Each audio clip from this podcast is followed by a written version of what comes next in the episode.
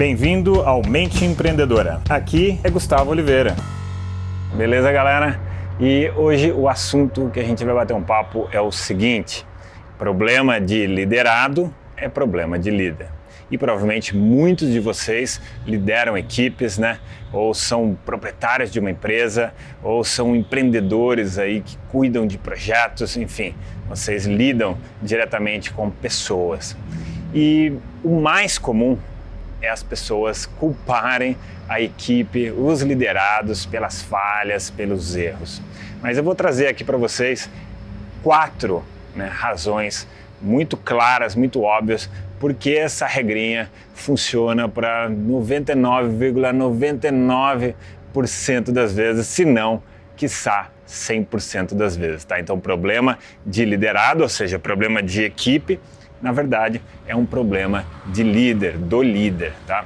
E, mas para isso precisa ter coragem, né? E não pode ter muita pena de si mesmo, tem que ter coragem para assumir esse posicionamento, para entender isso verdadeiramente e para que você conquiste os resultados que você quer, tá? Então vamos lá.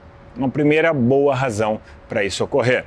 Às vezes você tem pessoas boas, você tem pessoas de muita capacidade, mas que não estão desempenhando bem. E muitas vezes o problema é só um. Você colocou a pessoa que tem uma boa capacidade na função errada, né, na área errada. Então a pessoa tem um perfil, tem uma habilidade muito boa, mas para uma outra área você é que selecionou mal e organizou mal aonde cada um tem que operar. Então essa, por exemplo, é uma boa forma de mostrar por que realmente essa regra funciona, tá? Uma segunda boa razão a pessoa também não está se desenvolvendo bem ali na área dela, no trabalho dela, nas funções dela. Mas muitas vezes pode ser falta de treinamento, falta de preparo. E de novo, recai em quem a problemática? No líder, né? no líder. Então o líder tem que ter a, certeza de que ele proporcionou um bom treinamento para todo mundo, tá bem? E não adianta ser só uma vez, tem que manter a equipe bem, bem, bem treinada, tá? Uma terceira razão, às vezes realmente aquela pessoa é, não tem jeito mesmo para coisa, você fez tudo que era possível e não dá, não dá, não dá, não dá, tá bom, então é culpa do fulano ali da equipe. Não, quem contratou? Quem chamou? Quem trouxe essa pessoa para o projeto? Foi o líder. Então, se foi o líder, selecionou errado, fez uma seleção de pessoa errada, então também acabou errando, tá bem?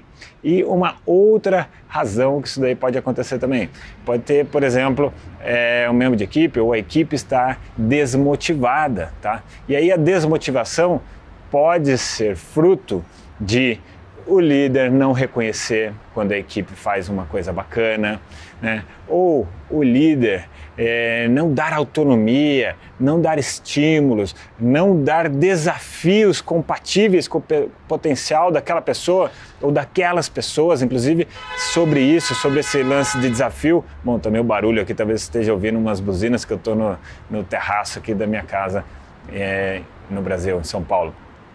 E então fica meio ruidoso aqui às vezes. Bom, então às vezes esse pode ser o problema. E eu fiz outro dia aí, acho que foi essa semana, um vídeo que fala sobre o tubarão no tanque, né? Sobre exatamente zona de conforto, motivação, não motivação, é, como manter-se sempre no gás, na energia e com desafios. Enfim, se você não viu esse vídeo, depois de terminar esse daqui, você dá uma ouvida ou uma olhada nesse outro episódio, tá? Que pode complementar essa, outra, essa última parte. Então, essas quatro razões mostram com muita clareza né, o porquê que problema de liderado sempre é problema de líder, tá, galera? Mas aí tem que assumir e tem que incorporar mesmo é, que você é o responsável pelo sucesso de um projeto, de uma equipe como líder, tá? A responsabilidade, sim, recai sobre você. Tem uma frase que eu gosto muito do De Rose, que é mais ou menos assim, talvez eu erre uma outra palavrinha, mas é mais ou menos assim. Todo mundo quer ser locomotiva, mas depois fica reclamando. Então, que esse não seja o seu caso ou não seja mais o seu caso, beleza? Se curtiu esse episódio, dá uma curtida para mim e marque aqui, compartilhe com algum colega esse tema todo que você acha que pode ser muito bacana, beleza? Então, deixo para vocês aqui aquele abraço. Chegamos ao final deste episódio de hoje. Compartilhe esse podcast se você gostou com um colega, com um amigo que você acha que tem tudo a ver com esse conteúdo, com essas sacadas da mente empreendedora. E se você gostou do conteúdo e quiser conhecer mais, eu te convido a acessar o meu site gustavooliveira.com.br e lá você pode assinar também gratuitamente a minha newsletter de vídeos, tá? Você vai receber vídeos de sacadas minhas, de conteúdo, de técnicas, de conceitos sobre essa parte de performar melhor como empreendedor, ter uma atitude empreendedora caso você não seja empreendedor e se ainda estiver disponível o download gratuito do meu livro A Mente Empreendedora, tá bem? Então acesse lá e acesse mais conteúdo ainda. Bom, até a próxima!